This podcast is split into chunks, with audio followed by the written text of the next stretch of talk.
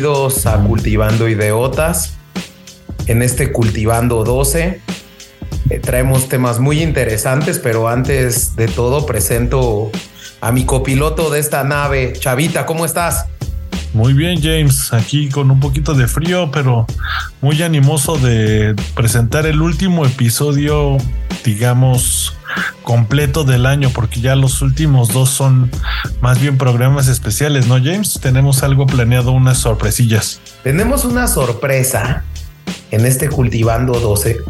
Eh, preparamos para ustedes una plática muy interesante sobre la construcción y la caída del muro de Berlín. También traemos otro tema por demás interesante que se trata de los mitos y las leyendas, Chavita, porque creemos que es importante eh, que los oyentes escuchen cómo veían el mundo nuestros antepasados, porque de eso tiene una riqueza la leyenda. Y en este caso, Vamos a empezar y tenemos ahí una ideóloga en temas de leyendas y van a ser eh, las leyendas de una población de Chile que tú visitaste hace poco, ¿no, Chavita? Sí, la población de Chiloé, que aparte de bonita, tiene mucha cultura y muchas historias de las cuales vamos a platicar y creo que vale mucho la pena. Quédense para escuchar a la segunda sección. Y la última parte de la sección es un tema que tú traes, Charo. Sí, como tercer tema, quería hacer una sección un poquito más eh, leve y hablar un poco sobre todo este tema de la inteligencia artificial que está tan en boca y hacernos algunas preguntas. Va a ser una, una dinámica un poquito más sencilla. Y pues agradecerles nuevamente. Eh, la gran respuesta que ha tenido este podcast, que es Cultivando Ideotas. Hemos recibido eh, algunos mails, hemos recibido tweets, hemos recibido algunos comentarios en nuestras redes sociales, en Instagram. En Twitter que estamos como arroba cultivando guion bajo y en Instagram estamos como cultivando ideotas y también pueden mandarnos mensajes a nuestros correos electrónicos que cuáles son chavita contacto arroba cultivandoidiotas.com y cultivandoidiotas arroba gmail.com pero James se nos estaba pasando decir que ya estamos también en la plataforma RSS, que es una plataforma también de podcast. Eh, vamos un poquito lentos en la subida de los videos, pero van a ir subiéndose poco a poco estos episodios y los nuevos van a aparecer ya probablemente en conjunto. Y que ya estamos en Mastodon, ¿no, James? Ya también estamos en Mastodon. Justo el equipo de Cultivando eh, hemos hecho una elección de la gente eh, de manera muy atinada y ellos pues realmente están metidos en hacer eh, cada una y darle seguimiento a cada una de nuestras redes. La parte de investigación también y esto pues es para todos ustedes y estamos muy agradecidos de que haya una excelente respuesta. Pues quédense y vámonos a las 10 de la semana, ¿no, Chavita? Sí, vámonos a las 10 de la semana. Estas son las 10 de la semana. 1. Nueva Zelanda aprueba ley que prohíbe fumar a todas las personas nacidas desde 2009. 2. Las protestas que reclaman la renuncia de la nueva presidenta Dina Boluarte se cobraron cinco vidas más, elevando a siete la cifra de fallecidos desde el domingo. La destitución del exmandatario Pedro Castillo desató una grave crisis política en el Perú. 3. Estados Unidos confirmó que sus científicos han logrado una fusión nuclear con ganancia neta de energía, lo que abre la puerta en el futuro a un nuevo modo de producción de energía limpia y barata. 4. Detenido en Bahamas, el fundador de FTX, Sam Bankman-Fried, enfrenta cargos de fraude electrónico y conspiración por fraude de valores por parte de Estados Unidos. La plataforma de intercambio de criptomonedas dejó de devolver dinero depositado por sus clientes. 5. El presidente Joe Biden firmó una ley para proteger el matrimonio homosexual en Estados Unidos. 6. El futbolista iraní Amir Nassar Asadani será ejecutado por participar en protestas de derechos de las mujeres. 7. Bernard Arnault desbanca a Elon Musk como el hombre más rico del mundo. 8. Tu retrato hecho con la app Lensa quizás sea un plagio, alertan expertos. 9. El Congreso colombiano ha aprobado la creación del Ministerio de la Igualdad y la Equidad, que busca eliminar las desigualdades políticas, económicas y sociales. Estará liderado por la vicepresidenta Francia Márquez. 10. El Parlamento Europeo destituyó a Eva Kaili como vicepresidenta tras su imputación por delito de corrupción. Se le encontraron varias bolsas llenas de dinero en efectivo, supuestamente vinculadas al anfitrión de la Copa del Mundo, Qatar. Pues regresamos de estas 10 de la semana, Chavita, y vamos a platicar del primer tema que traemos en este Cultivando 12. Sí, el muro de Berlín es un tema que se ha debatido o que se ha presentado ya muchas veces, pero que siempre quedan huecos en este tipo de, de análisis y pues nosotros nos dedicamos a resolver algunas de las preguntas que teníamos, ¿no, James? Para presentárselas a nuestros oyentes. Sí, sobre todo que este es un gran experimento social que decíamos antes de entrar a este cultivando, que fue un resultado de la Guerra Fría, ¿no? Decíamos, Alemania es lo que es hoy en día gracias a los efectos de esta división que se da producto de la Segunda Guerra Mundial. Y bueno, pues las consecuencias hoy en día las siguen viviendo, ¿no, Chavita? Sí, la Alemania moderna la moldeó la Guerra Fría. Eso es como el, el resumen. Pero pues, ¿por qué no empezamos, como dicen, por el principio y, y les damos el contexto de este muro? Ah, y antes de eso, nos gustaría comentarle a nuestros escuchas que tenemos a un invitado muy especial, el cual vamos a presentar después de esta parte del contexto de, de la historia del muro. Y pero así los voy a dejar pendientes. Tenemos una sorpresa muy especial. Buenísimo. Entonces, empecemos con esta historia. Pues esta historia tiene su inicio prácticamente en el final de la Segunda Guerra Mundial, cuando empieza un reordenamiento de las potencias, que aquí recordemos que había dos grupos de potencias que estaban eh, encontrados, que era el grupo de potencias conformado por los aliados, donde estaba Estados Unidos, la Unión Soviética, el Reino Unido eh, y Francia, y el grupo de las potencias del eje, que era la Alemania de Hitler, la Italia de Mussolini y Japón. Y al final del, del, de la Segunda Guerra Mundial, eh, cuando a la Unión Soviética de Stalin le encargan ir tomando e ir llevando a cabo el aseguramiento de territorio. El aseguramiento del territorio que había sido conquistado por Hitler.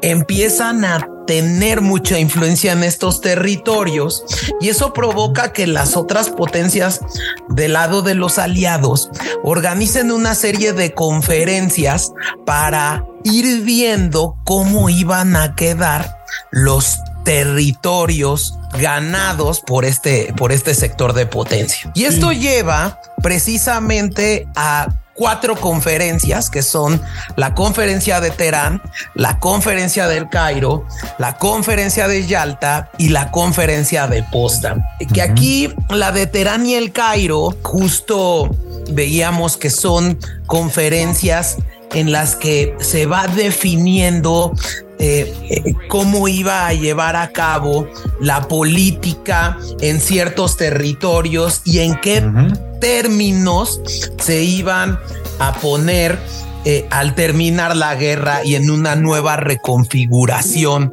de las potencias. Y entonces ahí eh, incluso en esta conferencia del Cairo se define el destino de las Coreas que ya hablaremos en otro eh, episodio del Cultivando, ¿no, Chavita? Porque es interesante sí, conocer el tema de las Se Coreas. empiezan a plantear la, la repartición del pastel en caso de triunfar en la guerra, ¿no, James? Para que este dominio soviético no tome todo de sí, golpe, ¿no? Porque eh, específicamente poniéndote el contexto de enero del 45, en enero de 45 el ejército rojo de Stalin empieza a liberar Varsovia, a liberar Prusia Oriental, a liberar eh, este gran campo de concentración que está ahí en, en Polonia, que se llama Auschwitz, ¿no? Uh -huh. Y justo en febrero de, de 1945 se da la llamada conferencia de Yalta, en donde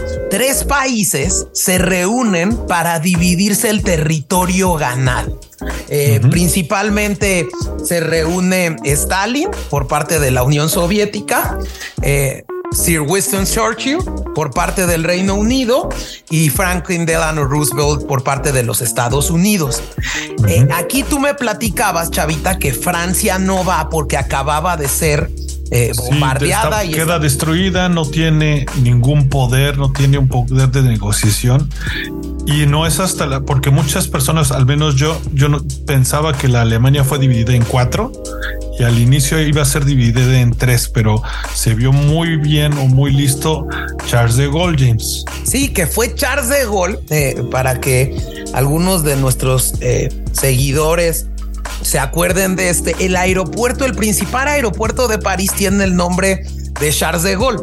Y, y Charles de Gaulle es este cuate que, digamos, dice, aquí estoy, tómenme en cuenta porque yo también formo parte de los aliados y defiende una parte del territorio conquistado por estas potencias, ¿no? Sí. Muchos eh, expertos en, en, la materia señalan que la conferencia de Yalta, Chavita, sí. es el verdadero inicio de la Guerra Fría. Eh, uh -huh. Esta conferencia se da el 2 de febrero de 1945, ¿no? Y justo, bueno, como tú, como, como yo, eh, como tú decías, eh, se reúnen estos tres presidentes, dividen la Alemania en tres zonas uh -huh. y delimitan también la frontera entre Alemania y Polonia. Una vez que concluye la conferencia de Yalta, uh -huh. nos vamos a abril de 1945. Y en abril de 1945, prácticamente el ejército rojo entre abril y inicios de mayo toma Berlín eh, como el gran bastión eh, donde estaba y, y, residía Adolf Hitler, ¿no? El gran enemigo eh, de esta Segunda Guerra Mundial. Entonces, el, el ejército rojo toma Berlín. Hay muchos, hay documentales de cómo fue la toma de Berlín y cómo fue planeada, que es muy interesante que lo vean. Uh -huh. Pero bueno, digamos que eh, entre el 30 de abril y primero de mayo, el ejército rojo entra a la capital de la Alemania nazi, busca a Hitler, que al final eh, se suicida, y al ir eliminando, a ir huyendo las cabezas de la Alemania nazi, eh, Alemania eh, cae el 8 de mayo de 1945, tiene una rendición incondicional. Uh -huh. Una vez rendido Alemania, se vuelven a reunir las potencias, esta vez ya con Charles de Gaulle, ya sumando, como tú decías, a Francia uh -huh. en la ecuación, y se divide la Alemania uh -huh. en cuatro partes. Y dentro de esa conferencia de Potsdam, también dividen la capital. Entonces, está la, la Alemania eh, eh, y dentro de la Alemania soviética, eh, in the middle of nowhere, ¿no? Sí, queda atrapada la capital. Queda atrapada la capital. Y entonces también la conferencia de Potsdam establece eh, tres principios que se iban a establecer en este, en este reordenamiento, que eran cuáles, Chavita? La primera era la desmilitarización de la Alemania, la segunda, justo la persecución de los nazis o desnazificación para terminar con este corriente que aún seguía muy fuerte por lo que vi en varios de estos especiales acerca del final de la guerra. Y la última, que es creo que la más importante, es la de la democratización y en donde se convoca a crear un nuevo congreso de esta Alemania y empiezan a ver qué es lo que va a suceder con estos territorios. ¿Por qué? Porque se empiezan a dar cuenta en este momento que la influencia de la Unión Soviética es muy fuerte y no conviene una Alemania unificada, ya que probablemente el gran poder de la maquinaria de Stalin tomaría esa Alemania unificada. Justo en este Congreso de Potsdam es donde se divide la Alemania en cuatro, pero sin aún definir ¿qué va a pasar con esos territorios? Simplemente quedan a cargo de cada uno de estos cuatro países, ¿no, Jim? Esta conferencia de Potsdam precisamente es, se establece que los territorios conquistados por los aliados van a ser reconstruidos y van a formar parte de los países que conforman esta alianza. Se crea como una especie de acuerdo, ¿no? ¿Cómo se dice?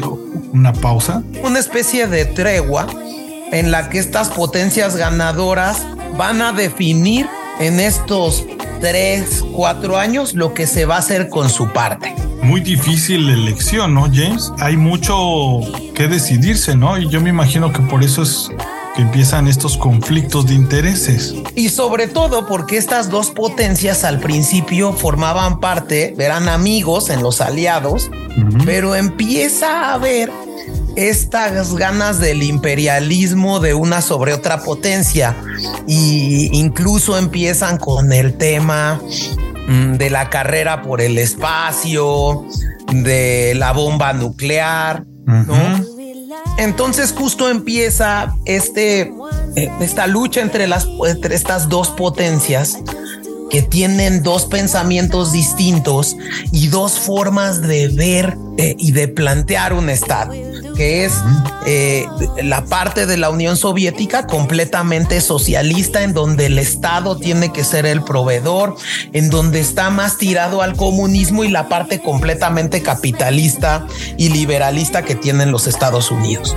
Tus influencias de cada quien, ¿no, James? Al principio yo veía en uno de los documentales que, que, vimos, que hay varios ahí en la Deutsche Welle, chavita, eh, yo veía que realmente la división era prácticamente eh, un alambre de púas y se acabó, ¿no? O sea, era una división muy vaga.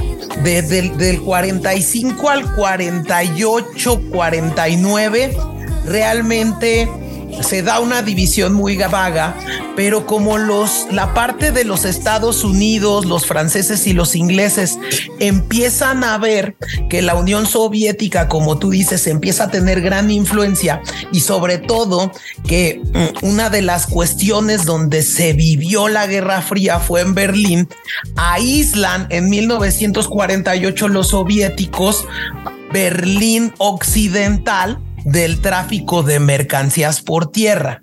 Y eso provoca que los Estados Unidos y Inglaterra y Francia eh, decidan empezar a forjar un Estado, ¿no?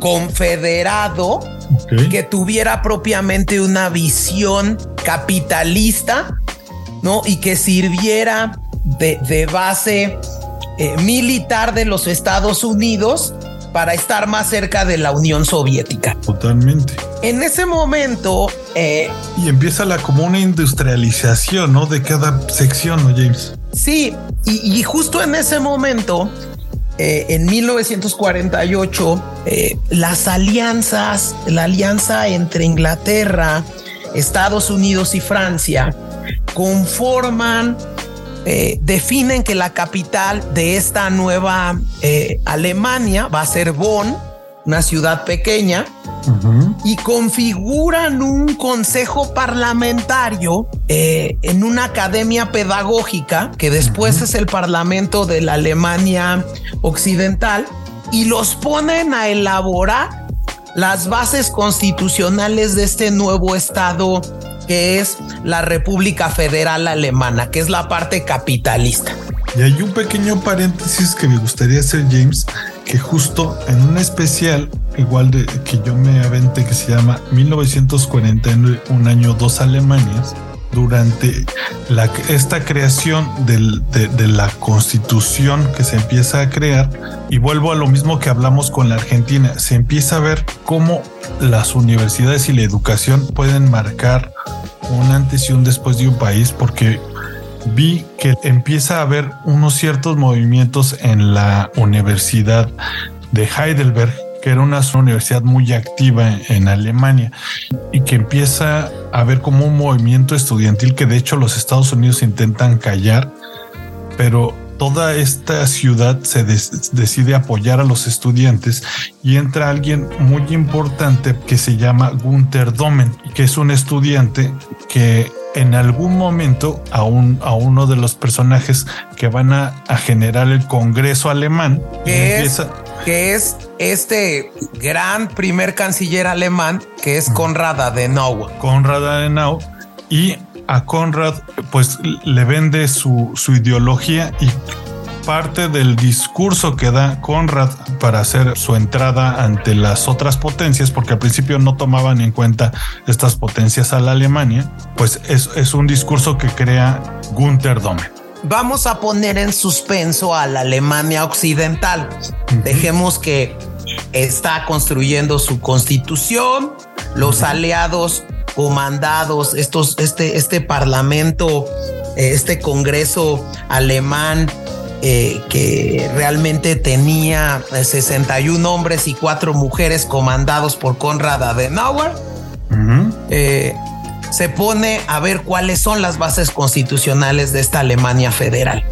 Por el otro lado, la Alemania soviética, que realmente es controlada por Stalin, ¿no? Se empieza a erigir en una Alemania comunista. Entonces, para que haya un comunismo, debe de haber un partido único en este estado soviético, ¿no? Y se le da este poder a través de eh, del activismo político a los mineros trabajadores. Y este el gran minero que era Geneke, Adolf Geneke y Stalin manda un hombre de confianza a la llamada RDA, que es la República Democrática Alemana. Este señor, que es uno de los grandes ideólogos de la, de la República Democrática Alemana, la alemana soviética, que es Walter Ulbricht, ¿no? Eh, que decían que realmente él era el, líder, ¿no? En esa Alemania, ¿no, James? Es correcto. Aquí vamos a ver que precisamente este partido, ¿no? Eh, al ser un partido comunista único y que maneja eh, al Estado alemán soviético, ¿no? Eh, trata de tener un control sobre la vida pública de las personas. La Alemania soviética empieza a vender también a través de Walter Ulrich y Stalin, ¿no? La idea de la unificación de la Alemania. Y eso también provoca este miedo latente de la parte otra, de la parte capitalista, el que Stalin pudiera tomar eh, también a la Alemania capital. Y esta es la urgencia que le piden las potencias a Adenauer Adenoya para que ya tuviera eh, sentadas las bases de un nuevo Estado. Sí, justo yo había visto que Francia realmente quería anexarse el territorio, pero al verse presionados por Stalin y al verse tan perspicaz eh, Adenauer, gana una voz de Alemania ante las tres potencias que realmente no tenían o no pretendían darle voz a Alemania, iban a decidir por ella, ¿no? ¿No, James?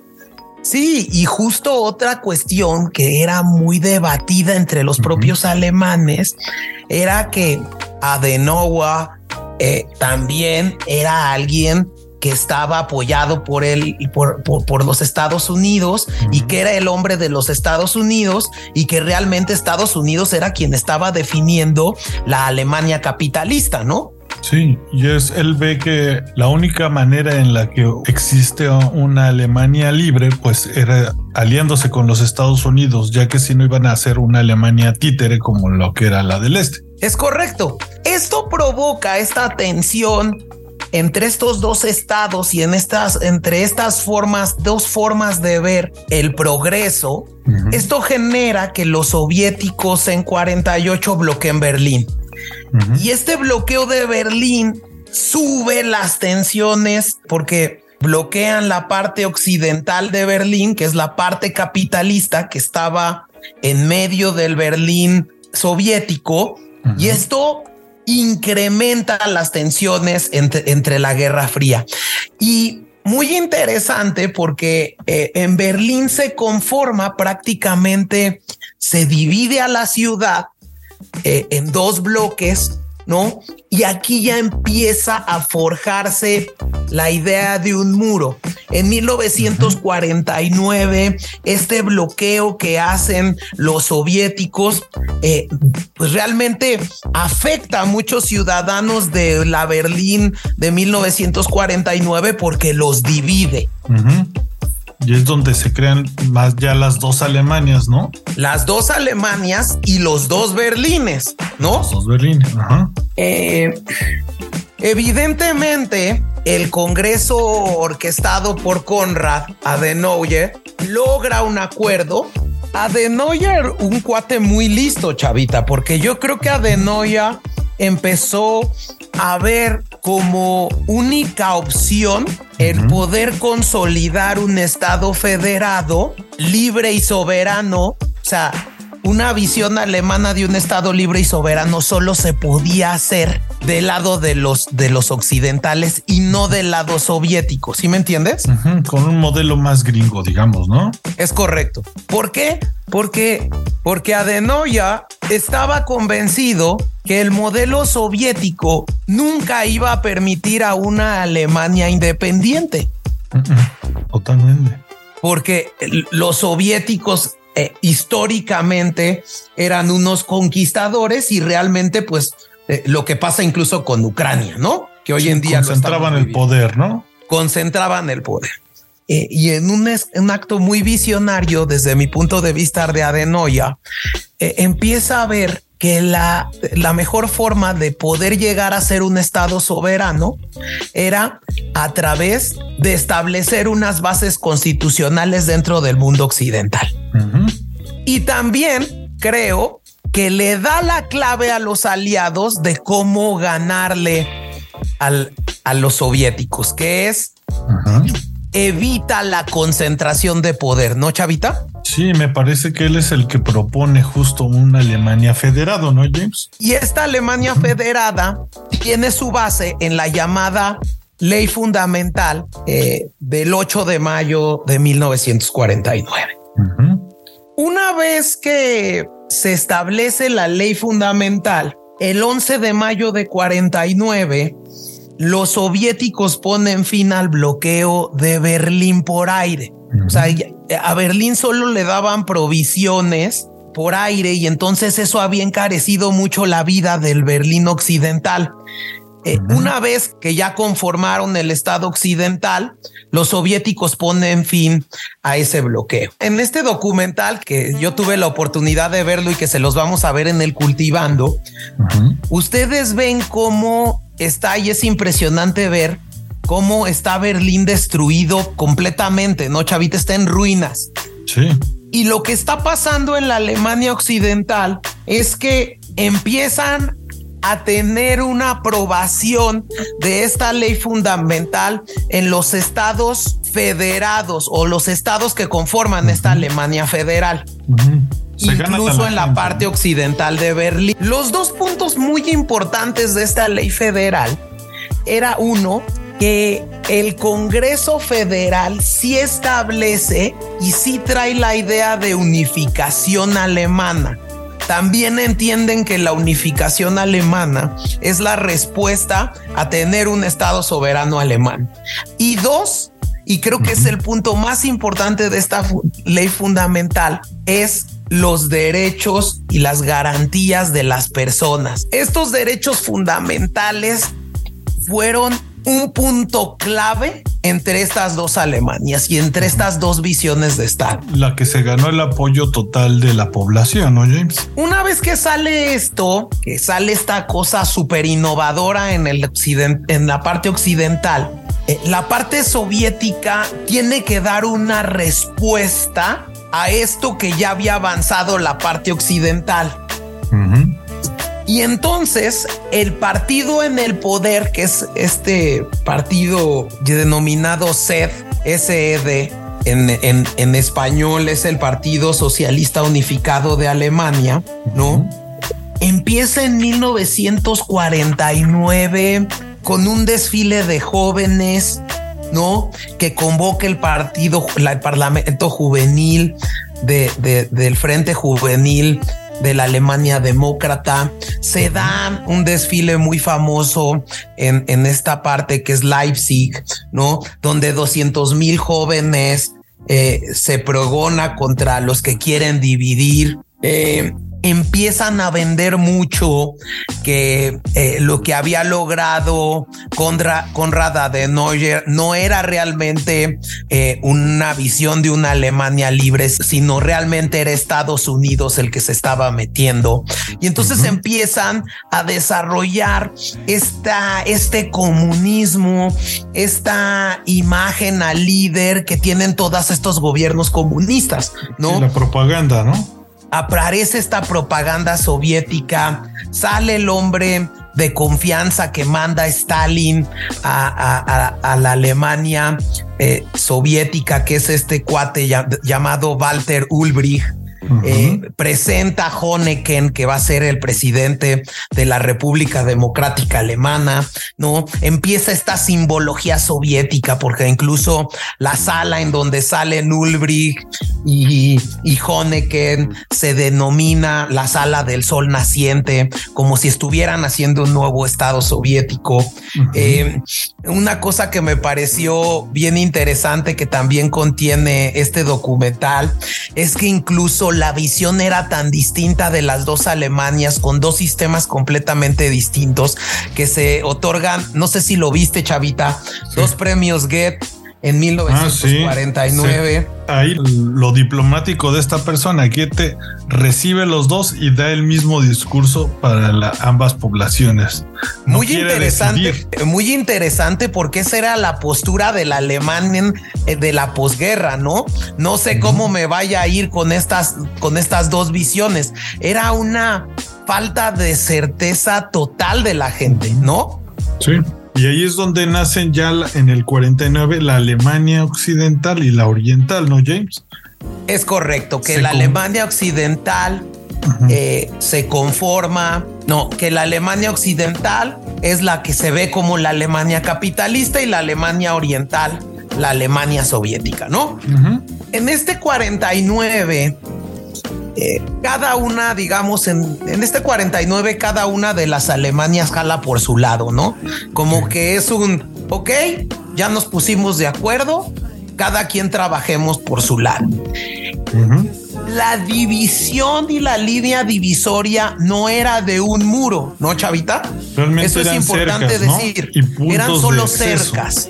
Es correcto, había muchos puntos de acceso y la gente podía ir a una u otra Alemania sin ningún problema. Incluso hay fotos donde eh, hay alemanes en el 49, en el 50, eh, eh, que saludaban a su tía desde la Alemania occidental y la Alemania oriental y nos vemos, nos vemos. Realmente era tramitar, ¿no? Era un, era un simple trámite y creo que todavía no se veía el alcance de lo que iba a suceder. Sí, y eh, uno veía también que la Alemania occidental, la capitalista, iba forjando a Bonn como su capital eh, federal. Se ve cómo se está construyendo una Alemania capital y por el otro lado una Alemania soviética, ¿no? Que por cierto, James, me recuerdo igual en este, un pequeño paréntesis, el mayor destino de la Unión Soviética o para los soviéticos era el Berlín del Este. Eso es como dato curioso. Tan, de que todavía no existía un conflicto tan grande. La gente visitaba Berlín, yo me imagino que para ver los dos lados. Es correcto, Chavita. Eh, una vez que también la RDA, que es la República Democrática Alemana Soviética, conforma su estado, la SED controla eh, esta República Alemana, empiezan a trabajar las dos Alemanias. ¿Qué pasa en medio? En medio empieza a calentarse la tensión entre las dos potencias en, en, esta guerra fría. Y eso es lo que va provocando el endurecimiento de medidas en la Alemania, en estas dos Alemanias, ¿no? Me parece que todo marcha relativamente bien hasta el 61, ¿no, James? Es donde se empieza a construir ya el primera parte del muro. Sí, Chavita, en 61 se tensionan las dos potencias porque aquí tiene que ver un problema que pasa en Cuba. Tras el triunfo de la revolución cubana del 59 y la llegada al poder de Fidel Castro, surge una gran hostilidad entre la Unión Soviética y los Estados Unidos. Primero, Castro anuncia el carácter socialista de la revolución cubana, ¿no? Y la Unión Soviética y los Estados Unidos se descubren ciertas cosas. Por ejemplo, eh, la Unión Soviética descubre que la CIA alienta exiliados cubanos para protagonizar la famosa eh, Bahía de Cochinos. Eh, y el 2 de octubre de 1962, tras el fracaso de la invasión cubana, la isla firma un acuerdo defensivo con la Unión Soviética.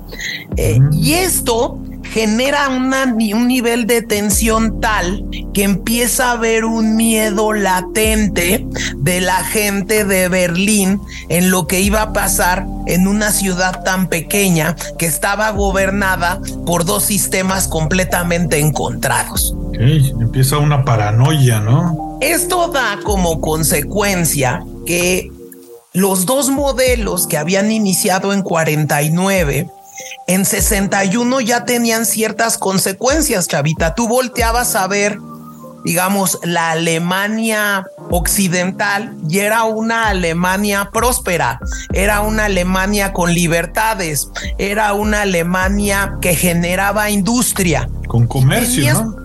Tenías comercios porque mucha gran parte de los judíos que sabían comerciar se fueron a esa Alemania. Y que el plan Marshall formó una gran parte de la creación de esa Alemania, ¿no? Bueno, de esa industrialización. Entonces, y ves en contraposición una Alemania que tiene una capacidad de respuesta mucho más lenta que la Alemania capital, ¿no? En torno a un solo poder, ¿no? Que era Stalin, que eran los amigos que había mandado Stalin a la Alemania Oriental y que era un estado que no estaba ganando, que tenía una gran fuerza eh, laboral, eh, eh, que a lo mejor no estaba tan tecnificada, que había terminado siendo obsoleta porque el Estado no invertía en el desarrollo de tecnología. Me imagino que, se le fugaban los cerebros también. Exactamente. Y, y como el punto fundamental, regresando a lo que decíamos, era que en esta Alemania occidental había ese respeto a la dignidad de la persona, a esos derechos fundamentales tan importantes, pues empieza esta fuga de cerebros porque esos derechos no existían y no eran respetados en la, en la Alemania soviética, ¿no? Sí. Y esta fuga de cerebros empieza a ser masiva. Nada más como un dato importante. En 1961 se cruzan de una Alemania a otra más de 3 millones de alemanes. Órale, es masiva entonces el... Masiva. Eso genera y como Berlín era una capital donde había gente muy rica, que para evitar la salida de los alemanes de la parte soviética, se restrinja la salida de los alemanes del este de su territorio. Esto provoca que el 13 de agosto de 1961, la noche del 12 de agosto, se inicie la construcción de un muro que tenía 43 kilómetros de ancho. La gente ve esto como un primer tema psicológico y creo que eso genera un tema de miedo, chavita, porque cuando eriges un muro de cuatro metros, eh, eh, es porque algo está pasando. Y entonces provocas esa psicología inversa y la gente quiere cruzarse más el muro. Y empieza a haber muchos temas de, eh, de, de, cruces porque el muro quedó prácticamente contiguo a una casa juntitito, pegadito, y eso provocaba que la gente que saltara de la ventana de la casa automáticamente estuviera en la Alemania occidental.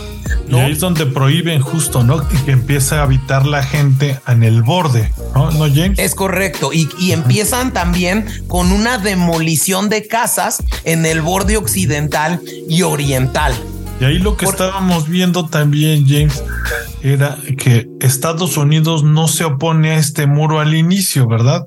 Es correcto. Estados Unidos y el bloque no se opone a la construcción en un inicio del muro, justo por esta inmigración masiva que estaba comenzando a pasar del este al oeste, la cual al principio se pensaba que no, la Alemania no iba a aguantar una, una inmigración tan fuerte, digamos, iba a afectar su economía. Algunos eh, expertos en esto señalan que prácticamente la construcción del muro no era una acción para protegerse de la influencia de Occidente, sino más bien fue una razón para detener a los del este para cruzar al occidente. ¿Sí, Chavita? Sí. Digamos que cada lado tenía cierta razón para dejar ser esta, pues esta construcción, ¿no? Es correcto. Para darle eficacia a esa dureza en la restricción de paso eh, a la migración que hizo la República Democrática Alemana, se hace valer de un brazo armado que dependía del Ministerio de Seguridad del Estado, eh, que se llama la Stasi. Y como ministro de Seguridad del Estado, ponen a un alemán con tendencias soviéticas, con aprendizaje militar soviético llamado Eric Milke. Y Eric Milke diseña esta policía estratégica, policía secreta denominado la Stasi.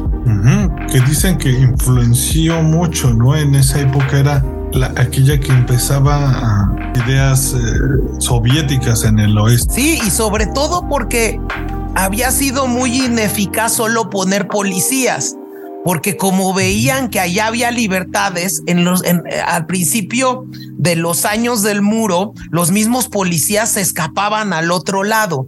Entonces, uh -huh. la Stasi, como este eh, grupo, cuerpo de espías, ¿no? Lo que hacía era poner al, a un llamado topo en cada eh, punto franqueable del muro, ¿no, Chavita? Justo y empezar a ver quién se oponía al, al régimen, ¿no?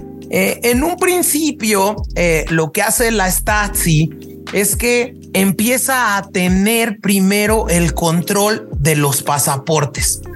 Toda visita que hiciera un alemán occidental, o sea, de la parte capitalista hacia la parte oriental, eh, porque recordemos que no había viceversa, tenía que ser revisado por agentes del Stasi que eran agentes fronterizos, ¿no, Chavita? Sí. Y la idea de la Stasi era no solo vulnerar o atacar a la gente que intentara cruzarse, sino tenían un tema más de inteligencia, uh -huh. descubrir los intentos de, de, de, de, vulneración del muro, ¿no?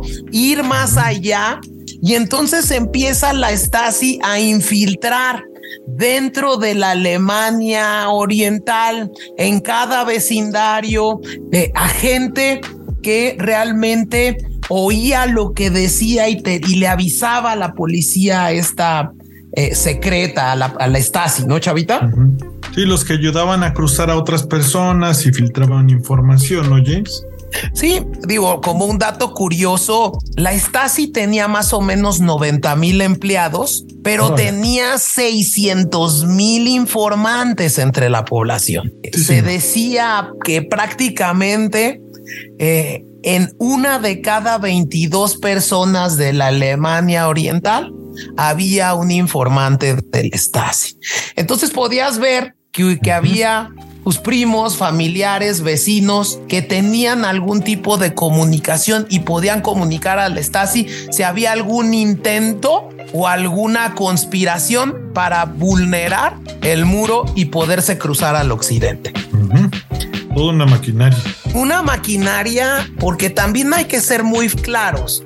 Si yo quiero sostener al partido único en el poder, tengo que evitar que se concentre el poder en otros lados. Esta Stasi mantuvo un poder prácticamente los 40 años. Hasta la caída del muro, ¿no? Y la Stasi hacía todo esto a través de un mecanismo de control. Hacían lo que querían y también está, tenían un esquema de impunidad. Eh, uno de los puntos más importantes eh, y que eh, yo pongo como núcleo central el respeto o no que tenían los sistemas de los derechos humanos es que la Stasi podía vulnerar cualquier cuestión privada de una persona y por eso tenía ese control incluso en las comunicaciones. Eh, leía las cartas, escuchaba conversaciones telefónicas para investigar posibles disidentes. Eh, se les daba, eh, había algunos a los que se les daba un seguimiento especial.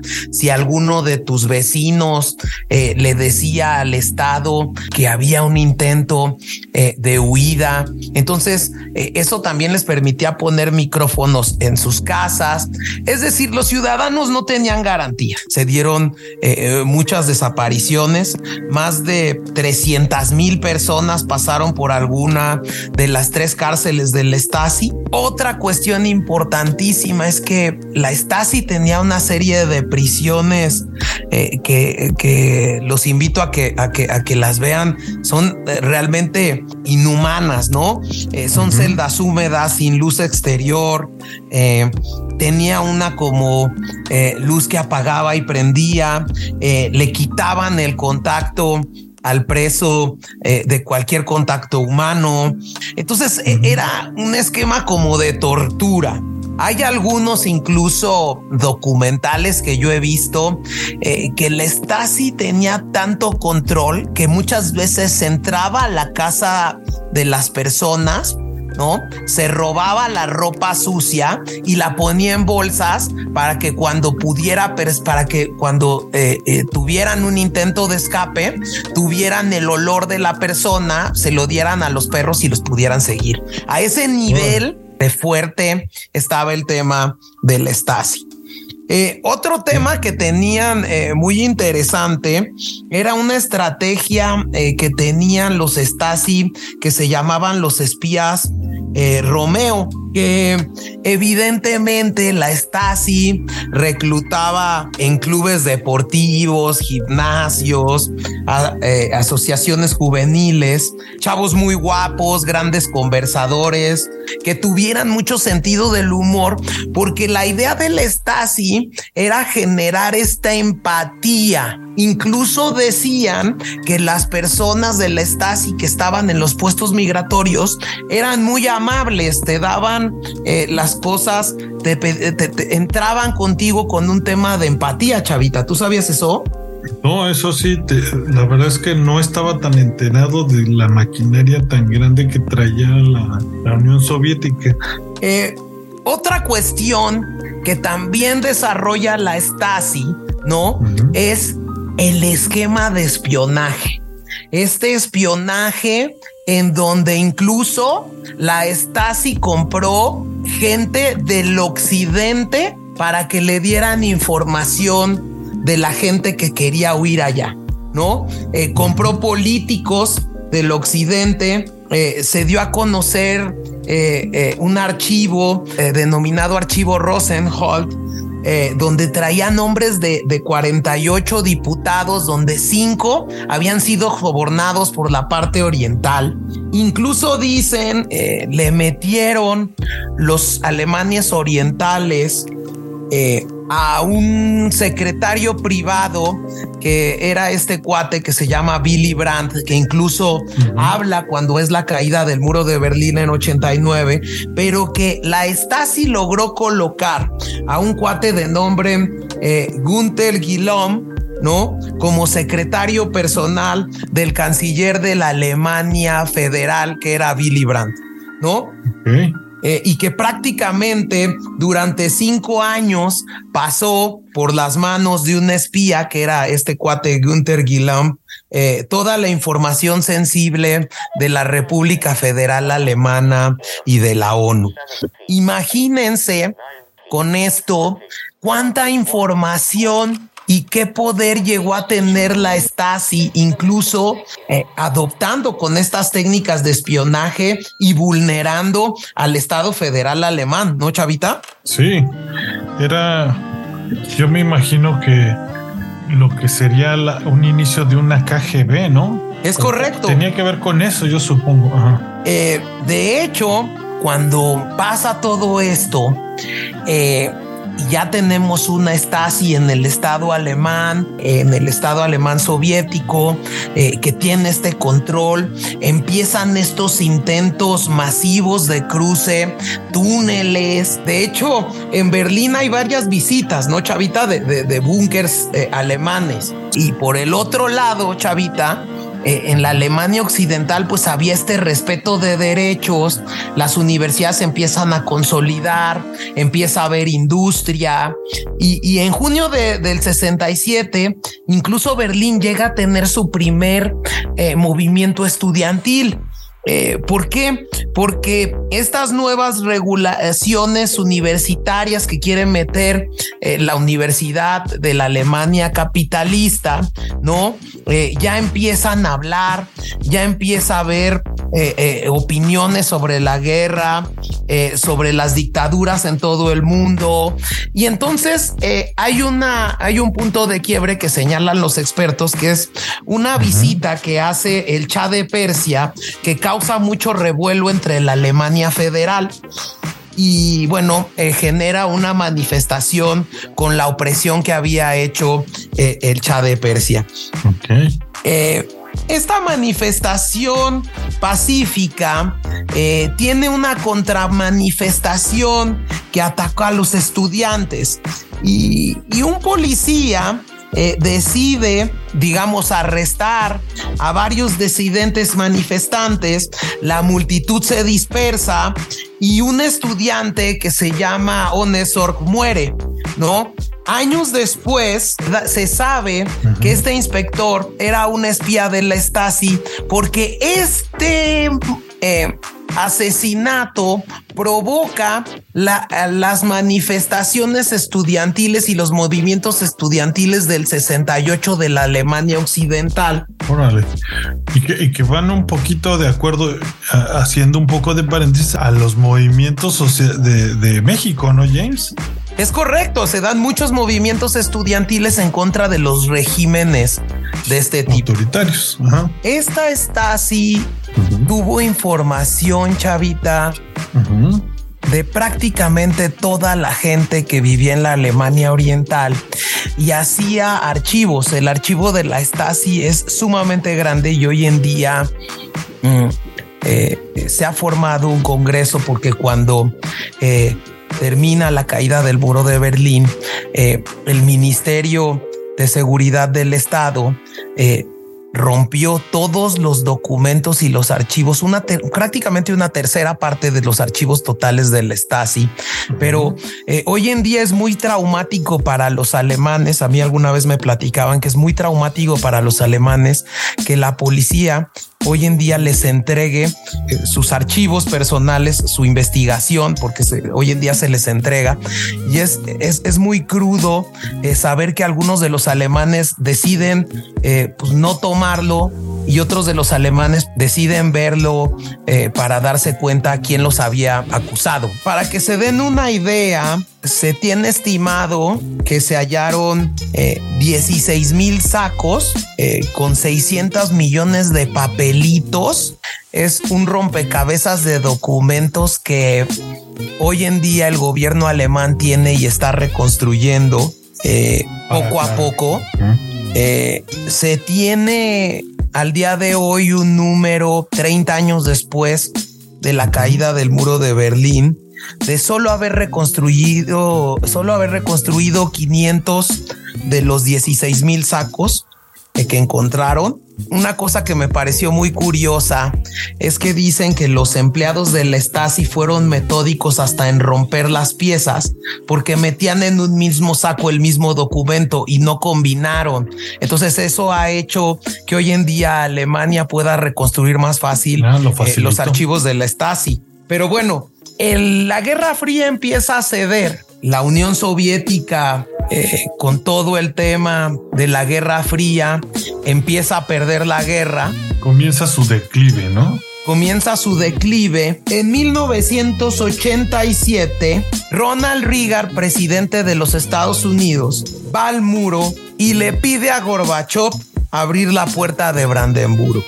Eh, incluso dice una frase muy importante, interesante rescatar, porque dice, si busca la paz y la prosperidad, abra esta puerta, derrumbe Sí. este muro. Esto provoca una serie de actos eh, que empiezan a pasar a partir eh, de la llegada de Mikhail Gorbachev al poder, porque la Unión Soviética se empieza a desmoronar. Y en 1989, Varsovia, Praga y Budapest quitan una piedra del muro Empiezan a dar tránsito al- al- a, la gente del este, ¿no? Por, por bien, por Austria, me parece. Exacto.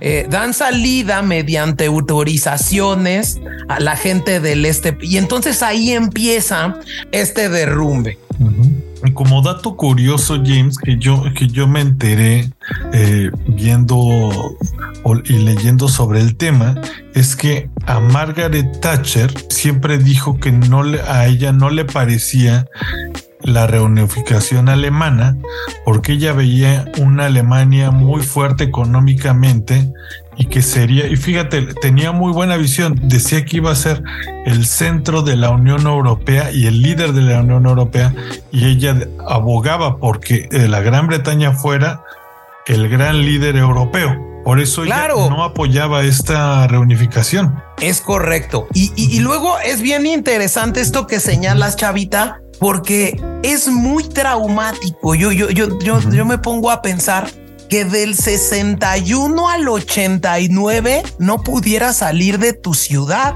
que eso fue lo que pasaba con los alemanes orientales. Eh, y eso creo que fue lo que generó eh, este estallido de un hartazgo social, ¿no, Chavita? Sí, Gorbachev empieza a pensar, primero da esta sesión que es un, eh, la posibilidad de transitar entre las dos Alemanias, ¿no? Y luego es bien interesante y bien icónico cuando Mikhail Gorbachev acude al 40 aniversario de la República Democrática Alemana y ahí el jefe de Estado de, la República Democrática era eh, Honecker y lo califica como un hombre que ya no se enteraba de lo ocurrido. ¿No? Que ya no se enteraba de lo que ocurría. Y entonces ahí como que se vislumbra que Gorbachev ya no quiere seguir protegiendo y seguir teniendo y destinando recursos a una a un territorio que no iba a ser suyo. ¿Sí me una entiendes? causa perdida ya era, ¿no? Se dio cuenta que ya no valía la pena. Esto genera una serie de manifestaciones en algunas zonas de la Alemania Oriental, como son Leipzig y Dresden, ¿no? Que se celebran a principios de octubre de 89, ¿no? Y que eh, fueron fundamentales. Eh, algunos señalan que la manifestación de Leipzig del 9 de noviembre de 1989 congrega a 70 mil personas. Eh, y luego esto eh, ya se, se replica en el Berlín, en la llamada y en esta plaza tan bonita que cuando tengan oportunidad de ir a Berlín tienen que visitarla, que se llama Alexanderplatz. Esta manifestación de, del Alexanderplatz del 4 de noviembre de 1989 provoca que presidente de la República Democrática Alemana, Honecker, eh, dimita, eh, pero la gente no quería que diera un nuevo giro y creara un nuevo socialismo. Entonces sigue habiendo más protestas, Chavita, que, la, que la policía y la Stasi eh, no logra contener. Y bueno, pues provoca que la Alemania Oriental como un mecanismo de debilidad ¿no? Eh, eh, empieza, empiece a conceder ciertas prerrogativas. Y ahí es donde eh, primero, tratándose de viajes al extranjero, se, se, relaja la medida y dicen que pueden ser solicitados sin la presentación de requisitos, ¿no? es decir, y también eh, se, conceden permisos en el corto plazo. Lo que señalan algunos de las personas que vivieron este punto y que estaban en el gobierno de la Alemania Oriental, que yo pude eh, tener eh, unos documentos ahí, es que mucha gente de Berlín de los de las autoridades de la República Democrática de Alemania, ¿no? Tenían planeado que el 10 de noviembre de 1989 pudiera haber libre tránsito, pero que el vocero se equivocó y estaba tan nervioso que el 9 de noviembre da el informe y en lugar de decir el día siguiente dice inmediatamente. Y por eso el tema del muro se da en la noche porque la gente cuando dicen inmediatamente acude al muro de Berlín y se incluso se está subiendo y es una imagen bien fuerte porque eh, la gente del occidente va por la noche al muro por donde está eh, la puerta de Brandenburgo, se sube y se ve cómo está la orden del otro lado de los policías orientales para echarle agua. E incluso le pasan una, un paraguas al cuate que está subido en la barda del muro. Ahí es la caída y, la destrucción de este, ¿no, James? Aquí se da la caída eh, del muro de Berlín y es un tema tan icónico, Chavita, que incluso una banda de protesta, para mí la más famosa del mundo en, en temas de protesta, que es Pink Floyd, tiene uno de sus un concierto icónico en Berlín en 1990 que está en YouTube. Se los recomendamos mucho. Incluso platicábamos, eh, y tú eh, que eres mucho más experto en Pink Floyd que yo, Chavita, me decías que se hacen los alemanes de esta canción de Another Brick on the Wall, ¿no? Sí, esta canción como tal era sí una, una canción dedicada a este tipo de o con este tipo de vibra, pero no era precisamente una canción destinada al muro de Berlín, pero pues llega en el momento adecuado y pues queda marcada por la historia con este acontecimiento, ¿no, James? Una excelente canción, un excelente álbum, el álbum The Wall, me parece, junto con Dark Side of the Moon, uno de sus mejores álbumes de esta banda. Que ya platicaremos en un episodio de este Cultivando eh, eh, lo que significan y el significado que tienen algunas de las canciones más icónicas de Pink Floyd, ¿verdad, Chavita?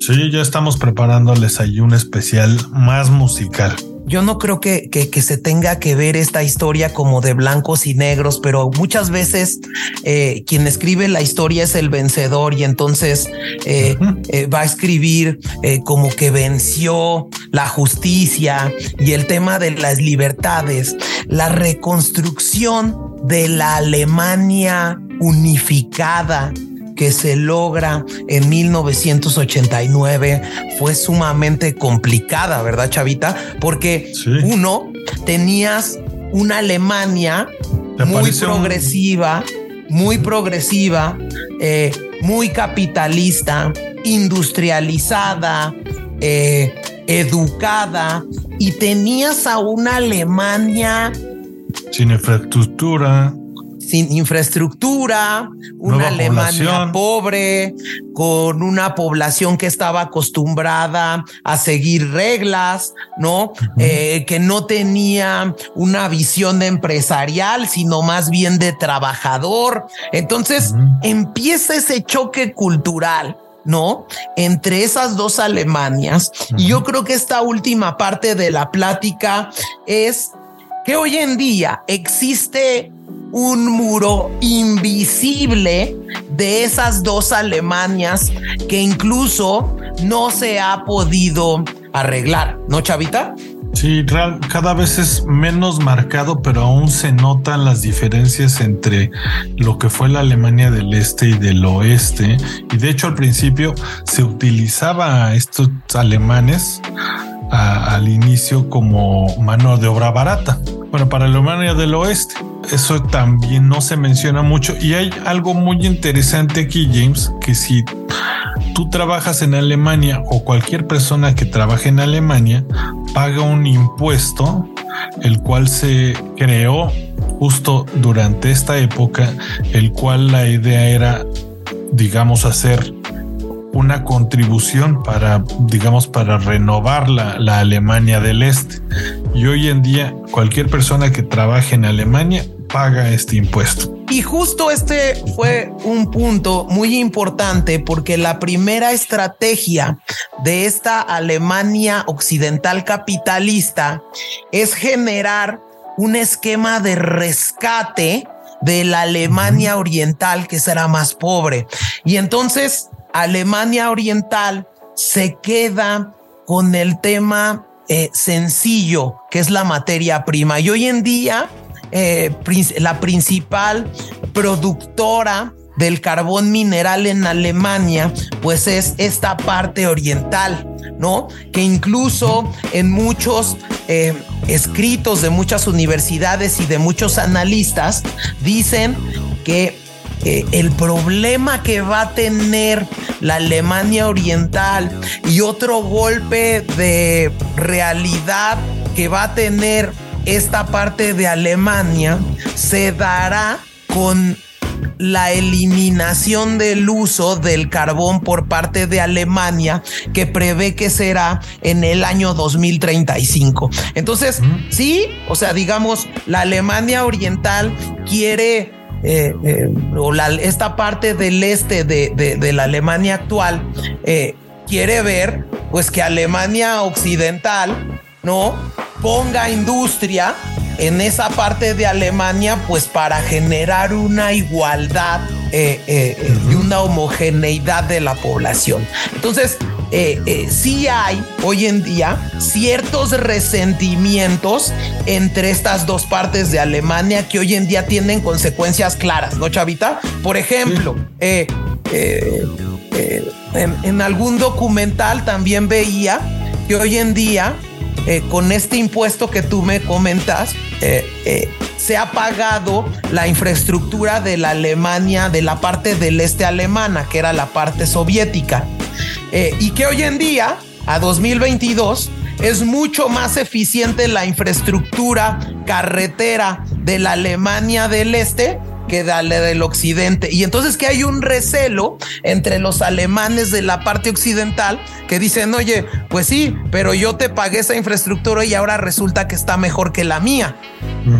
Sí, ya eso ya como que empieza a haber justo ciertas fricciones después de la caída y si bien ya realmente es son relativamente menores, sí, la, sí hay ese resentimiento entre las dos partes aún. Eh, y esperemos que pues pronto se acabe. Que por cierto he escuchado que cada vez se quiere llevar un poquito más de, de proyectos al este hablando de tecnología. Sí, y, aquí también eh, está bien interesante. Hay un, un documental eh, que yo les recomiendo mucho, se los voy a poner ahí en las redes de Cultivando, eh, que es un documental que arma la Deutsche Welle sobre el muro de Berlín, nuestra familia y nosotros.